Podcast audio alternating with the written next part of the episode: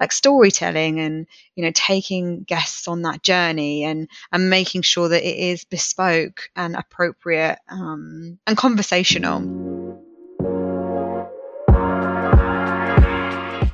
Hi, everyone, and welcome to another Smack episode. Today, with Kayleigh Wiltshire from the Dorchester Collection, who will share with us why learning and development is a key department in every company and why it is especially relevant to the hospitality industry.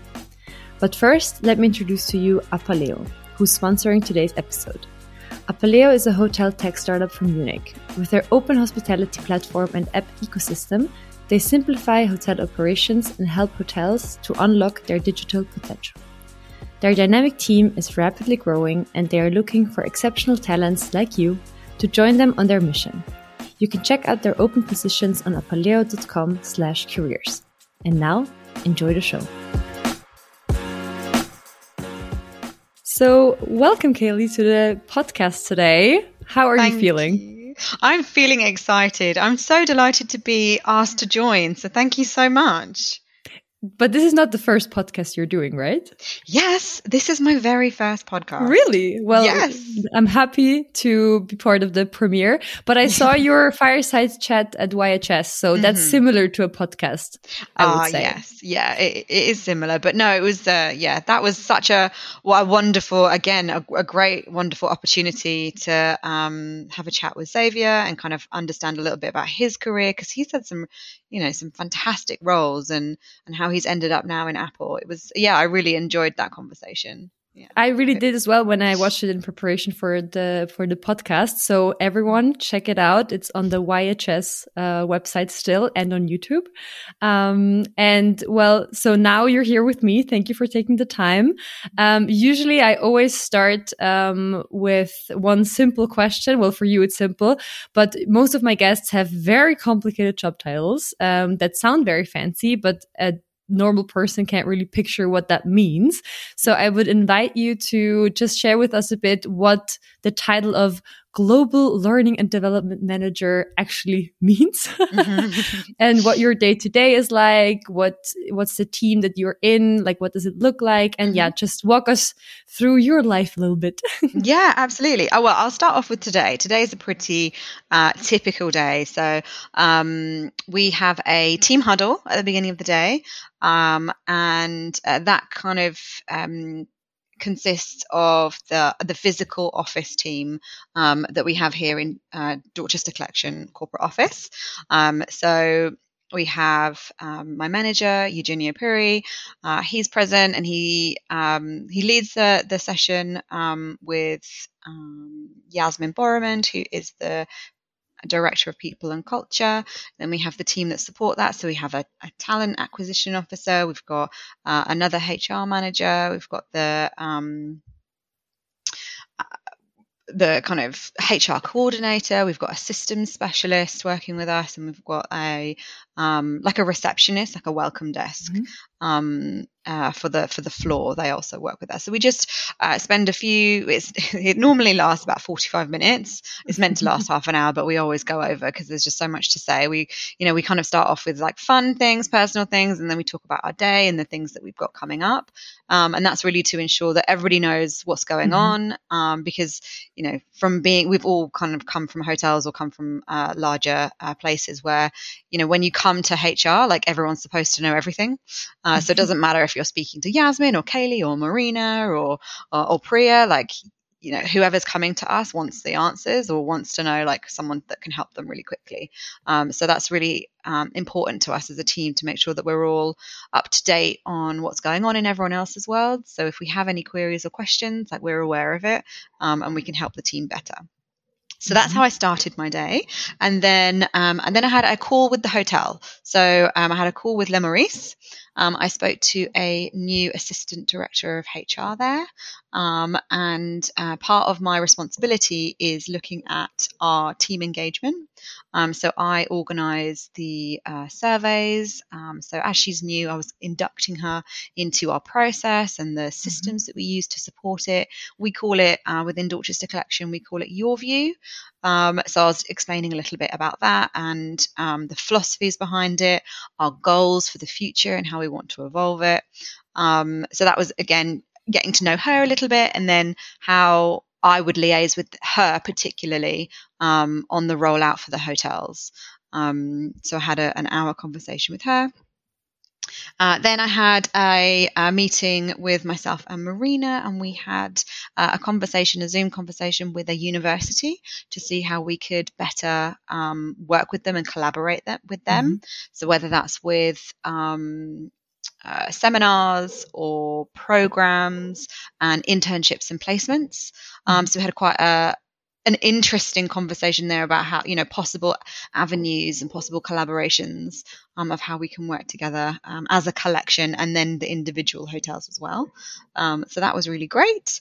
Uh, then I had lunch, and also very um, important. Yeah, oh my goodness, yes. Um, I'm I'm a foodie, so food is very important to me.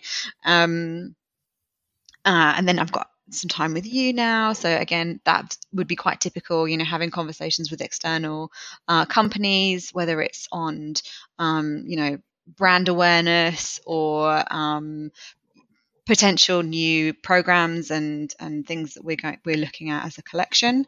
Um, this afternoon I mentioned that uh, to you earlier that we are we've got an executive forum uh, that we're preparing for where we have all of the executives across all of the hotels coming together for um, a forum where that we're sharing updates and, and collaborating within our uh, divisions. Um, so this afternoon I've got a, a slide run through because I'm presenting, which is exciting. I didn't realize I was actually presenting until the beginning of this week, so I need to um, yeah, get quickly myself, get into it. exactly, get myself uh, mentally prepared um, for that, which will be lovely. Uh, it's the first time we've all been together since the pandemic, um, and it's a it's normally an annual activity that we do. So everyone is is really desperate to see each other. You know, I haven't seen colleagues in the hotels now mm-hmm. for nearly three years, so yeah, I can't wait to see them. Um, so that's this afternoon. Oh, and later on this afternoon as well, um, one of my team has been on a training course, and part of a follow up for that is she has to um, do some activities. So I'll be working with her on that um, to make sure she just completes that mm-hmm. that journey um, with her there so yeah, that's kind of like my day. So Quite um, day. yeah, it's an exciting day. Uh, I, you know, I, I have a, a, a, team that I work with within the corporate office, um, and I also have a team, a wider team, should I say, within all of the hotels. So mm-hmm. it's not that the hotels report into me. Um, we just have like a, a, dotted line from the hotel man, the um, the hotel learning and Local. development managers mm-hmm. exactly mm-hmm. um, they kind of like report into me so we have um, six weekly uh, calls um, where we kind of all come together and share mm-hmm. what our focuses are what our challenges are and then collaboratively we work to um, to try and help each other because you know quite often they're all going through the same things mm-hmm. just in different locations so it's about mm-hmm. ensuring that you know we have a, a real support network um, across all of the nine hotels and that we're all working together. Um, and, you know, even if it, they're not going through exactly the same thing now, they might have gone through it the year before or of two course. years before. So they can share insights, they can share journeys. Um, so that's yeah, kind of like the team. I can imagine that um, that information sharing is very important, and also for you to stay in touch with all the mm-hmm. different local learning development managers must be key, like one key yeah. aspect of your of your role, yeah. and to also like be one of the person bringing the information from A to B and all of that. Mm-hmm. So um, very very interesting, yeah. and um, just in general, I think learning and development is such an interesting and important um, position or like mm. um, department. Mm-hmm. Um, although I must ask you, like, how how did you get into that field? Because it's very specific, and mm. I of course.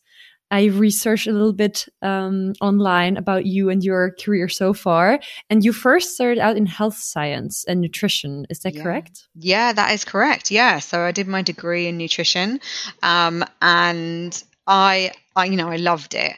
Um, I when I first left university, I worked at a uh, rehabilitation centre for people um, with eating disorders, mm-hmm. um, and that was a 24 hour, seven days a week care unit. Um, so I, you know, worked all the different shifts that there were um, as a support worker for for the um, essentially residents there. Um, they're all at different stages of their journey. So, um, part of my role uh, was to support them in, in everyday life, and also we um, with my background being nutrition, we developed a program for them to kind of re-educate them in, you know, the foods that were good and the the importance of food mm-hmm. and the mm-hmm. makeup of food. And that's really where I kind of found that I loved that knowledge transfer and mm-hmm. that ability to help people see things in a different light and um, look at things in a different way. Um, so that's kind of where I first had my glimpse of, oh my goodness, I love being able to share information with others and explore different concepts and different theories with others um, to help them improve their life. Um, mm-hmm. Especially, you know, when in the location that I was in with, with eating disorders, it, it really was, you know, I don't want to sound morbid, but like very important to the survival mm-hmm. um, uh, that they kind of started to have a mind shift, mindset shift on their relationship with food. Um, so I love that. Um, yeah, and the um, impact you see, like the, the impact that you have, you really see it and feel it every day. So of yeah. course, it's a very um, enriching experience. Yeah. I can imagine, although yeah. also very, um, no doubt, tough um, yeah, well. it is. It is tough. Yeah, there were elements of that role that were really taxing and really emotionally draining as well. Um, but it was like you said so rewarding so valuable but you, you know I, I, found that even in uh, right at the beginning of my career within hospitality that reward that you get from helping people um, apply things mm-hmm. um, within their roles to help them perform better to help them connect better with others like it, it's wonderful it's a great um, opportunity to be part of someone's development and part of someone's yeah. progression mm-hmm. Um, it's really really rewarding. That's why I love L and D. And um, and how did that shift really work for you? So um, how did you end up in our wonderful world of I know, I know. Well, um, yeah. So I I, I applied for a maternity role um, as an L&D officer for Coworth Park. Um, I had just uh, finished a, uh, a national role. I was a, uh, a national trainer for a company that doesn't actually exist now. It's called um, GNC, which is part of a sister company that Holland and Barrett are also part of. It's a mm-hmm. it's a mm-hmm. UK company that sell like fruits and nuts.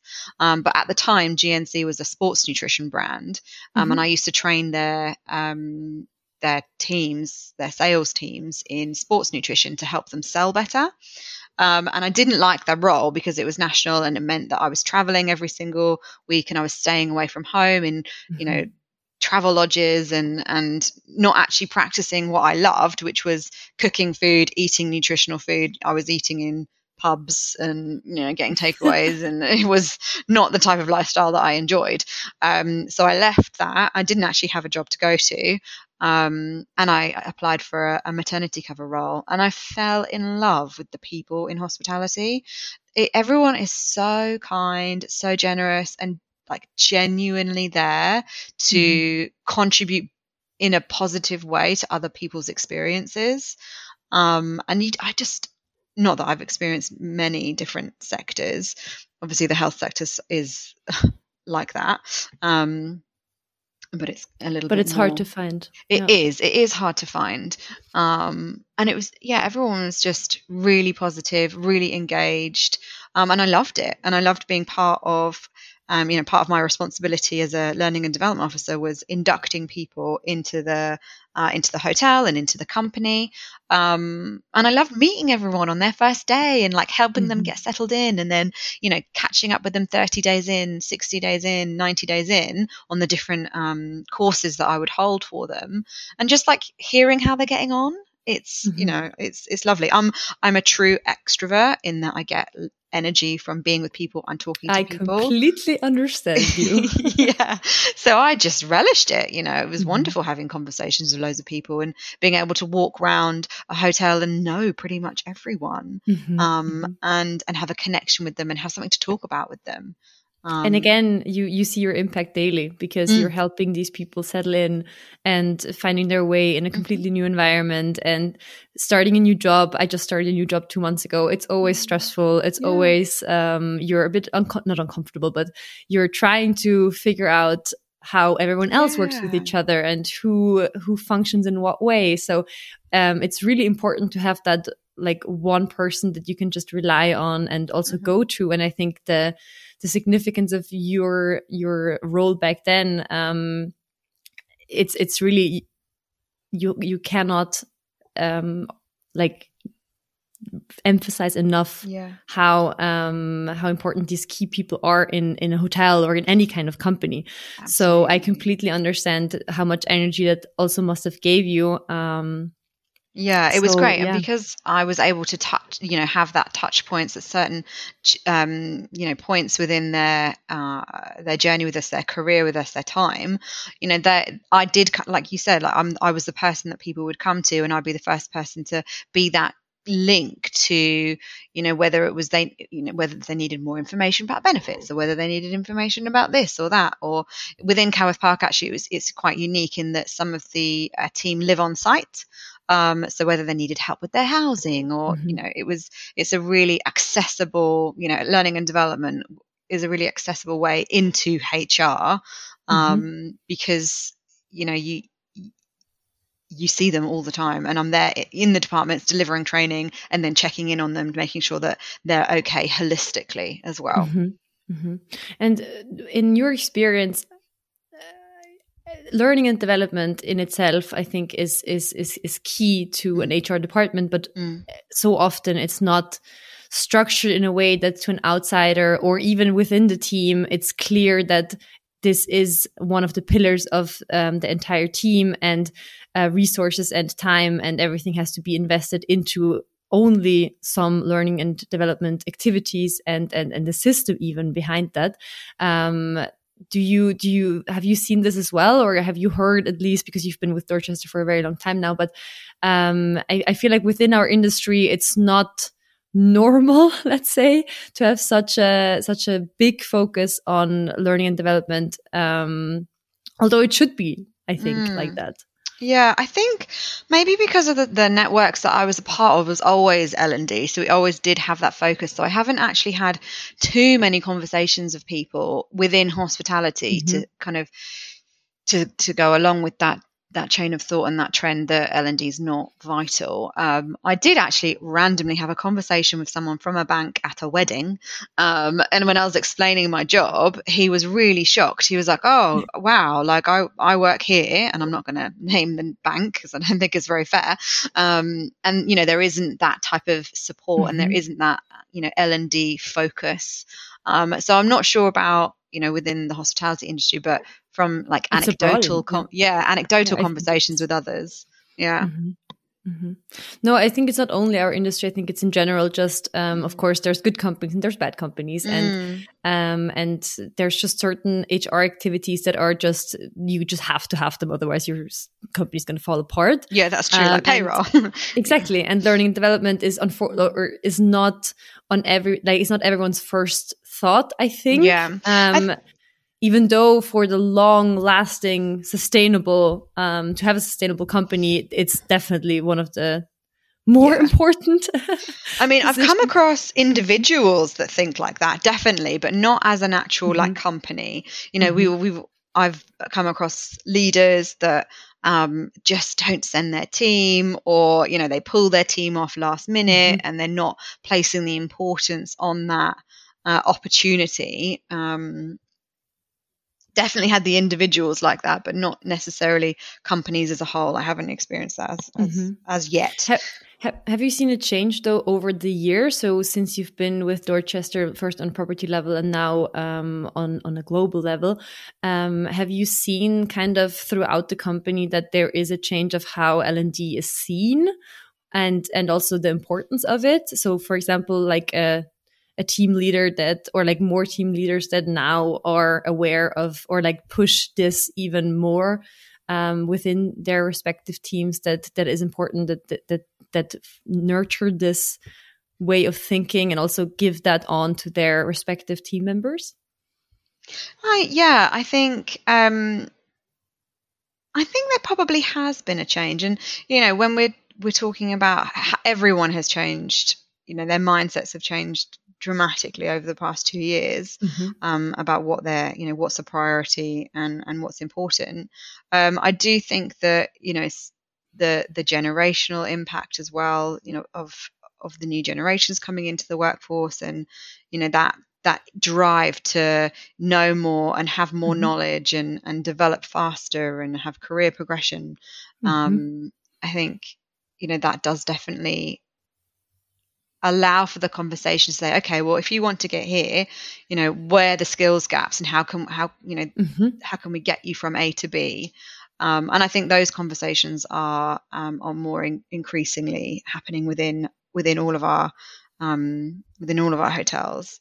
Um, so all the Generation Y people coming into um, the workforce is actually helping L&D. I more. think so. I think because people are interested, like people are more curious mm-hmm. and they understand. Like maybe you know with with the fact that access to information is so much more mm-hmm. freer mm-hmm. um, than it was 10, 15 years ago um, that people just know that this stuff is around and know that it should be around and are kind of asking for it. Yeah. yeah. Definitely. Mm. Definitely. And like you said before as well, the the topic of how do I advance my career? How do I get from here to where I want to be? Um, mm-hmm. like it's I think the generation Y, I'm like on the verge of Y and Z. So okay. um, I do see myself more as a Y um, person though, because um, yeah, one of the things that are also said um, about our generation is that they're very ambitious, very driven, mm-hmm. and sometimes want even more. They want to bite off more than they can chew. um, but what what comes with it is that, of course, um, in a new company, the first thing you you see is like, okay, where can I get even more information, more skills, like you were saying, and of course that um, leads them directly to you. It does, yeah, it does, and I suppose, yeah, it's I'm just trying to work out. It's not necessarily you know what gener you know what generation you belong to. I think mm-hmm. everyone is really curious, and everyone you know when you first start a company, and and even when you know we're the communication channels within Dorchester Collection are really, you know, wide and transparent. So there's stuff happening all the time and, and people want to know about it and people, you know, want to be part of that conversation. And uh, I'm kind of coming to L and D and coming to HR and you know speaking to their leaders about it is you know one of the the first few things that they do. Mm-hmm. Um, so so yeah, whether it is you know internal progression or you know new projects or um, you know mm-hmm. new things. Over over the last uh, year or so that you've been first on property level and now global, has there have there been some big like key topics that um, were with you for a couple of months or years that were really like big big things that you as a company needed to adopt or that you yeah. kind of adopted into your system um, yeah. just can you maybe share yeah definitely i mean we've gone through um, a, a, fantastic change within Dorchester collection around you know how where we're placing priority um, mm-hmm. of things and you know really thinking about our guests and really thinking about how we're meeting those needs of our guests and why they come to us as a brand um, and you know with that and with the the mindset shift of you know what's important and what activities and behaviors are going to lead us to more success um, you know some of the things that I've been spending time on is around empowerment and change management and coaching and you know leadership competencies mm-hmm. um, for for our leaders and you know more for the team members. It's around like storytelling and you know taking guests on that journey and and making sure that it is bespoke and appropriate um, and conversational um, so yeah, there's there's some key things uh, definitely with mindset shift, and you know I, I just I mentioned empowerment, but that's huge and that covers so mm-hmm. many different things, and um, especially in a high quality um, property Yeah. Um, where Yeah. everything used to be very standardized and used to be very much um, like you have to work within those boundaries. And if you don't, then that's Yeah. not a place where you can work. and I think uh, the trend is very much going away from that. And, and Mm-hmm. you have to sometimes reteach people what it means to to have the liberty to also bring their personal touch to things. Absolutely, absolutely, and that's key. Absolutely key um, to to be able to make those autonomous decisions and know that you have the support of your team, the support of your leader, and the support Mhm. of the the culture to say like, okay, no, at this moment, this is the right thing to do for this guest, and Mhm. I'm going to do it. Um, and you know, having that bravery um, and encouragement to do it is is key. And you know, that's sometimes a different um, skill set for leaders to be able to let Mhm. let people do that. especially if if they have seen something different back in the days when they were it, starting yeah. starting out. Uh, I, I I remember a couple of years ago, my first internship um, when I was at hotel school. I did it at the very luxurious uh, hotel in in Zurich called Mm-hmm. the Dolder Grand, and it's a standalone property, not part of any bigger collection or anything. And um, they just did a complete rebranding, and basically the new motto or vision was that we were going to be very approachable and every team member had the power to do a lot of things in their own uh, in their own way. And and that was for a lot of people very hard Mm, because they have worked there before this change or sometimes in other five star properties where this was especially not asked of them to do. Yeah, and for me it was very easy because i was coming in i was like oh this is great. I can chat to a guest and and and give them my own tips and i don't have to give them the tips of the hotel because maybe i know something more Yeah. or different that I think would like the guest would like. So um, for me, it was great, but I, I, I could see how some of my colleagues were really struggling, yeah. and I completely understand it now, looking back, that you have to retrain those habits. Mhm, mhm. So yeah, I can. And that must have that must have been lovely to work in. Yes, um, it was. straight in an internship as well. Like the freedom to be able to, you know, truly engage and create meaningful relationships with with the guests that you have in front of you and be able to kind of go off script and I'm kind of doing it in quotation marks. Um that must have been great. yeah, I was I was very lucky with all my internships, I must say, um, compared to some of my um, yeah students back at at at, at school, um, Mhm. especially the first internship where you have to work operationally in a kitchen or in room service. Um, that's usually quite tough, Yeah. and I was I was lucky to have like it all comes down to the culture in the end. Mhm. Um, as probably you also must give so many trainings on on culture and and and, and like that's in the end key if someone is a cultural fit as Mhm.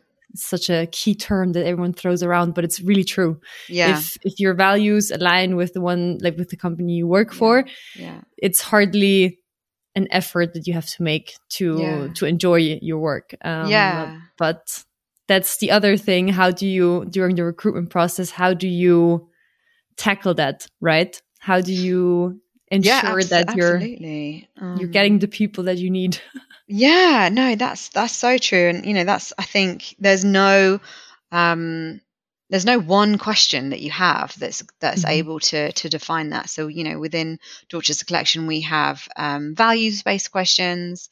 Um, so all of the questions that we ask, we ask standardized questions to make, ensure consistency and fairness across the recruitment. Um, uh, the recruitment question, the phases, um, and the recruitment process. So we ask questions that are aligned to our values, and they're very much like, "Tell me about a time where you had to do so and so," um, which are kind of like behavioral examples. Um, and from that, we're able to work out, okay, so you know, are those behaviors things that align with behaviors that we see within our um, within our hotels already?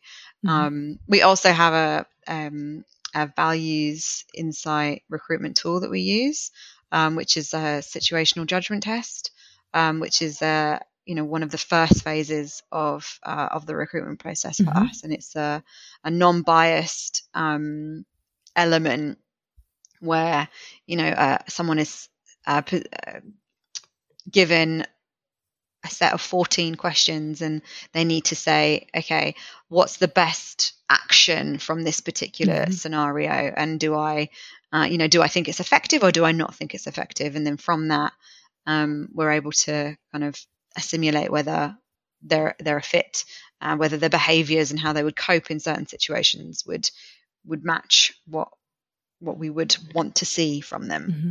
Yeah, it's abs- it's it's it's key. Like I was saying before, is this something that you've been doing for a long time, or is some is this a recent? Um, like, has the recruitment process changed a lot since you have been with the collection? Or yes, since I've been with the collection, yes. Um, so this is something you know the that's something we've been doing for about five years. Um, mm-hmm. uh, uh, and, but however, we've always actually had um, values based questions um, right from the right from when I was first employed. Uh, so kind of like checking for the behaviors and what we would see from them, from the stories they have given, the examples that have given in the past. That's that's been the same. Um, but yeah, the the vert um, is you know five years old. Mm-hmm. Um, yeah. What about you? Like when you you've said you joined a a new company two months ago. So how was your recruitment process as part of that? So we um, actually find that you should ask. Um, we also you have to do a test, one that is very much like you just explained. Mm-hmm. Um, so not at all. So everyone has to do the same test. So not at all whatever um, department you're applying to. It's yes, really just yeah. more to find out is, yeah. is, there a value fit? Is there like what kind of character uh, traits mm. do you um, do you uh, show. Mm-hmm. And the funny thing is, you get the results. Like you can look into them. Um, it's it's saved in your basically like profile in yeah. the HR system. Yeah. And I just read through it like two weeks ago, and it was so oh. interesting. Um, and I'm so happy that they provide you with that because mm. they they wouldn't have to, right? They can just yeah. also keep it. and um, and I thought it was it was great because it didn't take long, but it it's it's just for the company, I think very important. Of course, also for the person applying, because it's always like you find out more about yourself. Mm-hmm. But I mm-hmm. think for the company, it's really an important step. And my now boss also said that she was so happy when they introduced this because um, it really like that's she looks at that more than she would, for example, at the CV or like the grade report or like oh. anything. Um, mm. Um, because in in the end, for her, like her experience has also shown that that's uh, the best indicator, more or less, if the person fits into the team and also in the wider um, company. Um, and, and and the company that I work for is called Ruby Hotels. It's very active in in, in the started in Germany, but now just Central Europe mm-hmm. and also London. mm.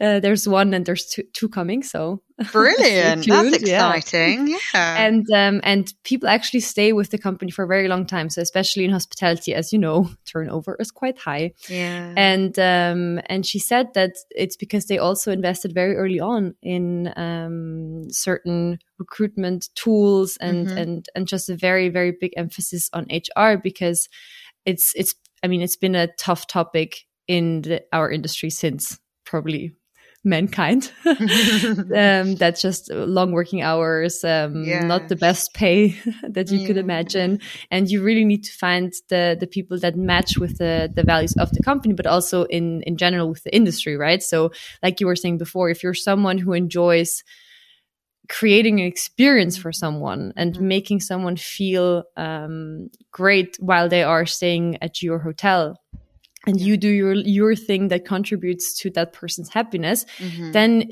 then you will always stay within the industry um, yes. of course there might be a change of your like your employer might change but you you can't really leave like i tried to leave but it just well i didn't try i had to because of covid but okay it's it's just not the same like we were no. saying at the beginning of the podcast it's the mindset of people is different. Mm-hmm. Um, how, what they bring to the to the to the workplace, like how they also how they see like how much time they want to invest with their colleagues. I could also yeah. tell that that's a bit different.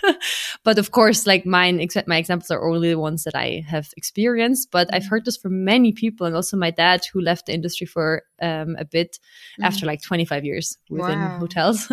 he also said like he had to get used to that change that people just were not thinking like him anymore and he had to adapt and yeah. and that was very hard for him to do at 50 years old you know so uh, and and he and he said that it's it's it's never quite the same the no. just how much heart that most of us bring into the the, the daily job.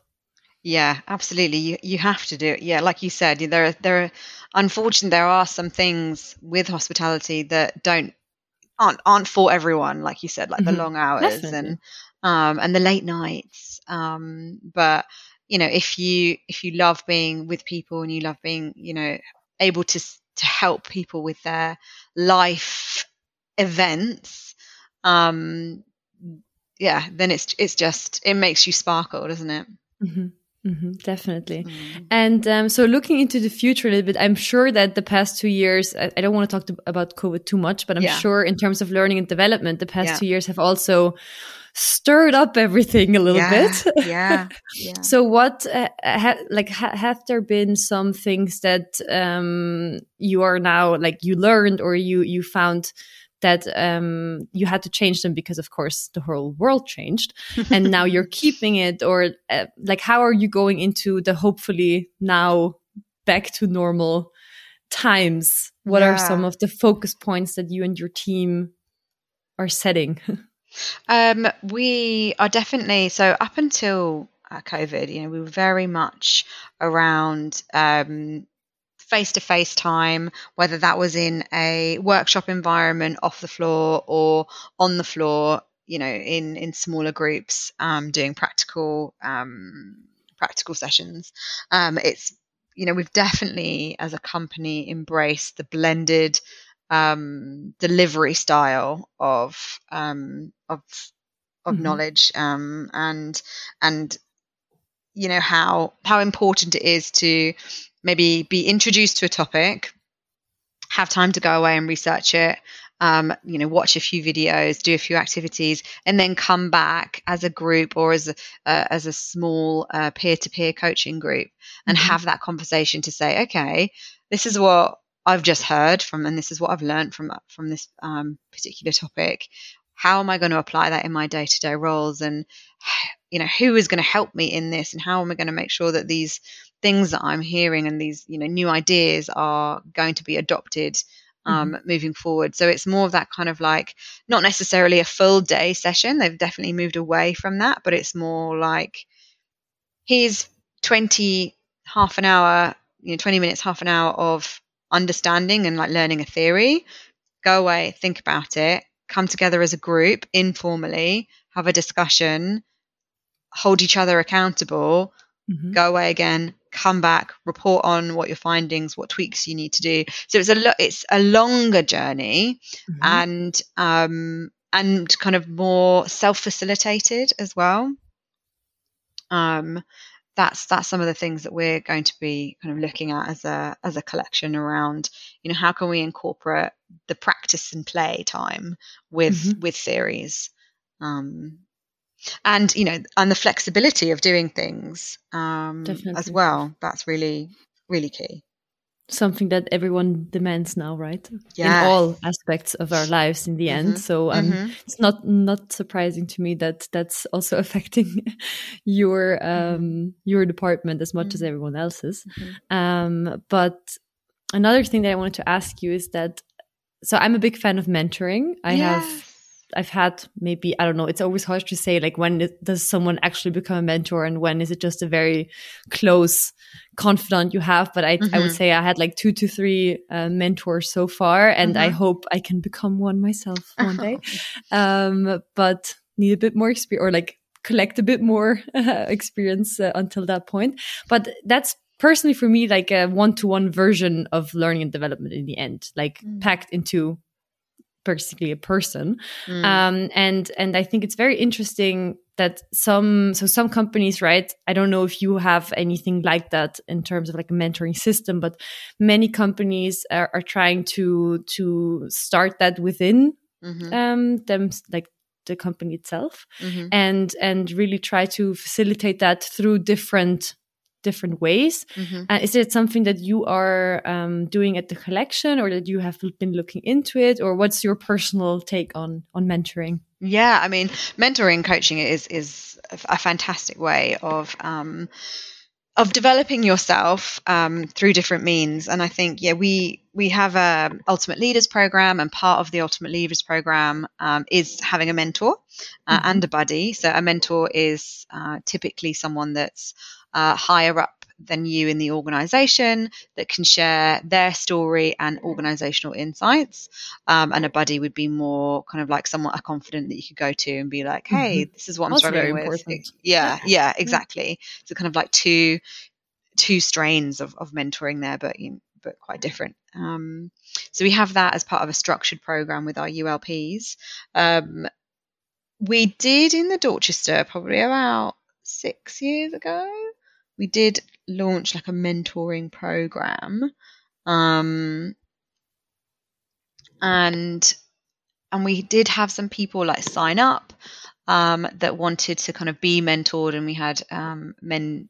Uh, so we had mentees and mentors, mm-hmm. um, and I think you know you've put it quite quite well in the fact that you know sometimes when you have a, a structured program, it doesn't necessarily spark that um, that chemistry mm-hmm. that you need. So, you know, mm-hmm. chemistry mm-hmm. sessions are really important, you know, when you're building those relationships and having that rapport with someone.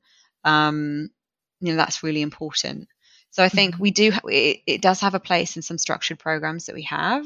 Um, but as within the hotels, they kind of look at it differently. Mm-hmm. Coaching, on the other hand, that has absolutely I think it's exploded everywhere. Everyone's doing coaching, and everyone, you know, we're kind of looking at leadership and and coaching and how they, you know, how can you be a manager coach and and the different elements um, that you can p- pull into your leadership style and have more of a coaching approach um, to to your to your style. Um, that is completely kind of in the culture that we have within Dorchester Collection. Mm-hmm, mm-hmm. mm-hmm. Yeah, I think what what you said, um, it's also been kind of my experience with like I, I once applied to one of these um, like mentoring programs, and mm. then there wasn't any like chemistry session mm. or anything. You were mm. just paired basically based on your interests, and mm. and and sometimes that just doesn't work, right? No. And that's and that's just also what I hear from some friends is that when you have like when that's your first experience with it then you you tend to just say oh yeah i think mentoring is not for me or like mm, it, it mm. needs to come natural to a certain extent but at the mm. same time i do think that certain boundaries or or just the being aware of what it is and and kind of starting that conversation within a company just benefits the whole um like it coming around quite naturally and and maybe um, just by people uh, approaching each other like hey you know you, would you be interested in kind yeah, of mentoring me yeah, like very yeah. casually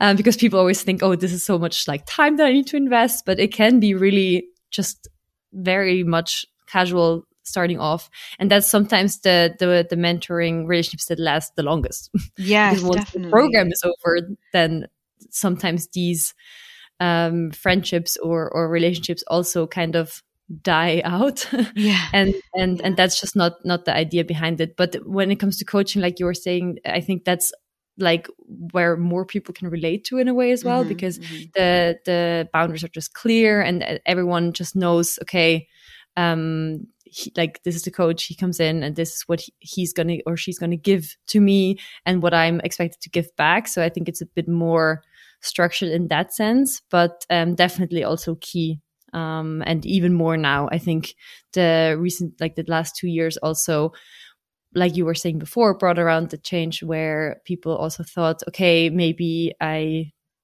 also should invite someone else to to help us or my team or um, knowledge how important knowledge transfer is um, because when we deal with crisis then you're always more open to to ask for help. So in that way i think it's it's also good because people are more open to to these ideas. I i guess that your some of your inputs that your team um, was proposing to to certain um, individuals or teams was also met by more uh, open minds maybe mm, um, mm. now after these these two years or what was your experience? Yeah no i think i think that um I think if you have a culture where it is really common for people to to talk to to others, you know, across levels and across divisions, I think the the natural, just going back to what you're saying about mentoring and how that natural um, organic relationship can really spark and and flourish. Um, and I think you know we we do with the different activities that we all do in the different hotels. It's really encouraged to to not like to not network in like a really mm-hmm. formal yeah you know stressed uh, scenario but to spend time with other people from different departments and you know almost when you come into um, the, the training room or like the training workshops it's an, it's another opportunity to to network and to find out about more people and to be able to to be able to sit down next to someone in the canteen and say oh hey you know we did this mm-hmm. together and mm-hmm. how are you finding that and and I think you know the visibility of um, of different levels in in one place formally or informally yeah. is um, is really important to kind of allow for that natural Get that going Definitely. yes that natural kind of conversations to flow um, mm-hmm. and with regards to you know you saying you know people when they're in crisis they're more uh, willing to, to offer to help. I think I think it can go two ways. I think it depends on, on the personality. Um, That's true, of course. Uh, and and how you cope with and and how it's impacting you personally and professionally. Um, I've again, from being in hospitality and, and working with such wonderful people, I've not really experienced anyone that's pushed back. You know, mm-hmm. when when we've come in and been like, "Hey, you know, what are your problems? How can I help you with them?" Or um, these, this is what I'm seeing, or this is what we're getting feedback on. Mm-hmm. Um, let's see see what we can do about it together. Um, which is really kind of great. Nobody, there isn't that kind of barrier or mm-hmm. that um that which blame. is best case scenario, right? Yeah, yeah, yeah, yeah, yeah. Or even that kind of, you know, I was just about to say like that blame culture where, oh well, you know, it's this, this, and that. It's not about that. It's a, it's the okay, but yeah, this does, is the situation. Yeah, it does exist, unfortunately. Yeah, I think, true. and I'm happy to hear that you haven't really faced that. But I, I think it's, it's, it's really again like a mindset culture thing, right? Mm, if mm. you're open to feedback or not, it's that's that's just that d- defines a lot of these conversations right so yeah. so if you live in an open feedback culture and mm. really really live and breathe that then mm. of course makes your job a lot easier it does absolutely and it makes progression a lot easier it makes those conversations so much easier and it makes you know um, the development of others just so much easier mm-hmm. um, yeah, within Dorchester Collection, we have a, a, fantastic philosophy around feedback, and it's a, you know, we use um, CCL, the Centre of Creative Leadership. Uh, they've they provided us with a, a, structure which is SBI, which is is brilliant. It just takes all the emotion out of feedback, and it's just situation, behaviour, impact. Mm-hmm. Um, and you know, when you present feedback in that format and that framework, it's not about you know feelings or the emotion or what you infer from that behavior it's just the facts mm-hmm. um, and then the impact is more about like okay so this is how it impacted me the organization the guest you know what i observed from others um, and that's a really nice way of of positioning it because then people don't get defensive mm-hmm. because it's like this is what i saw and this is you know and and this is the impact because of that mm-hmm. so let's see what we can do moving forward and what other ways can we you know if the situation happened again or you know if those behaviors come up again like what can we do um mm-hmm. But i'm so happy you just shared that mm. like framework because mm. in the mm. end so many people like or companies or or just groups it's it's just a little thing that's missing and mm. and these frameworks or, or, systems can really can really help like you were saying to to structure and mm. to to navigate these hard conversations because oh, that's usually what it is right giving yeah. feedback is a hard conversation no one really yeah. wants to have yeah and um and then if you have a, a framework that works. Mm-hmm. There's, I'm sure there's also really bad ones out there. Yeah, that's yeah. why it's good that you, as an expert, are are giving our listeners a, a good tip that has been has I been know. Tested well, it's it's not mine, so I can't take any credit for it. No, of but, course, um, but, but, it's your job to share the information yes, which you are doing. Yeah, it is. You know, part of part of what I have is is around you know hearing these um, theories and hearing these kind of ideas and, and giving them to people in a way where they can go, oh, actually, that's really useful. I'm going to use mm-hmm. that. Um, and it's great. And just like you said, like people do shy away from those difficult conversations, those confrontational situations. And, and quite a lot of the time, if you, if you sit down and do a little bit of preparation and think about, okay, what do I actually want to say? What's the main mm-hmm. aim?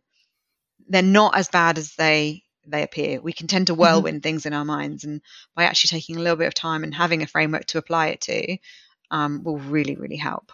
Mm-hmm. Mm. Well, I think we're already at the end of our podcast, oh. unfortunately, but it, this was it. Time really flew by. I hope you felt the same. I it hope did. you had a nice uh, first podcast experience, and now that's the only thing you want to do. You're going to quit your job and just be a podcast guest. Um, I mean, how lovely. um, but yeah, no, thank you so much, and for for giving us this little insight into the L&D world. Yeah. And um, if you're ever in Austria, in Vienna, or mm-hmm. in Germany, like mm-hmm. we established before the, the yeah. recording, um, you really have to check out some other German cities than Bonn. so ever in the area, I would love to show you around. And oh, I really thank you. thank you so much for the time. Oh, absolutely. And if you ever come to London to help with those hotel openings, you let me know. I um, most likely will. Good. I, I will definitely let you know. Yes. Oh, fantastic. yeah. When are they opening then? Um, I so it's still it's still a bit, but one is at Notting Hill Gate, and that's mm-hmm. going to be I think um, beginning of next year. Mm-hmm. Um, and and yeah, so I'll I'll be over there probably um, hopefully very soon, and I will definitely give you a ring. That would be fantastic. That would be lovely to see you. Thank you. Thank you so much, and have a lovely day. Thank you, and you. Safe travels, and I'll speak to you soon. That's it for this episode, everybody. Thank you for tuning in. Don't forget to share your thoughts on this episode and everything else that is going on at Smack with us by checking out our website at smack.media or connect with us on LinkedIn, YouTube, or Instagram. We'll see you next time.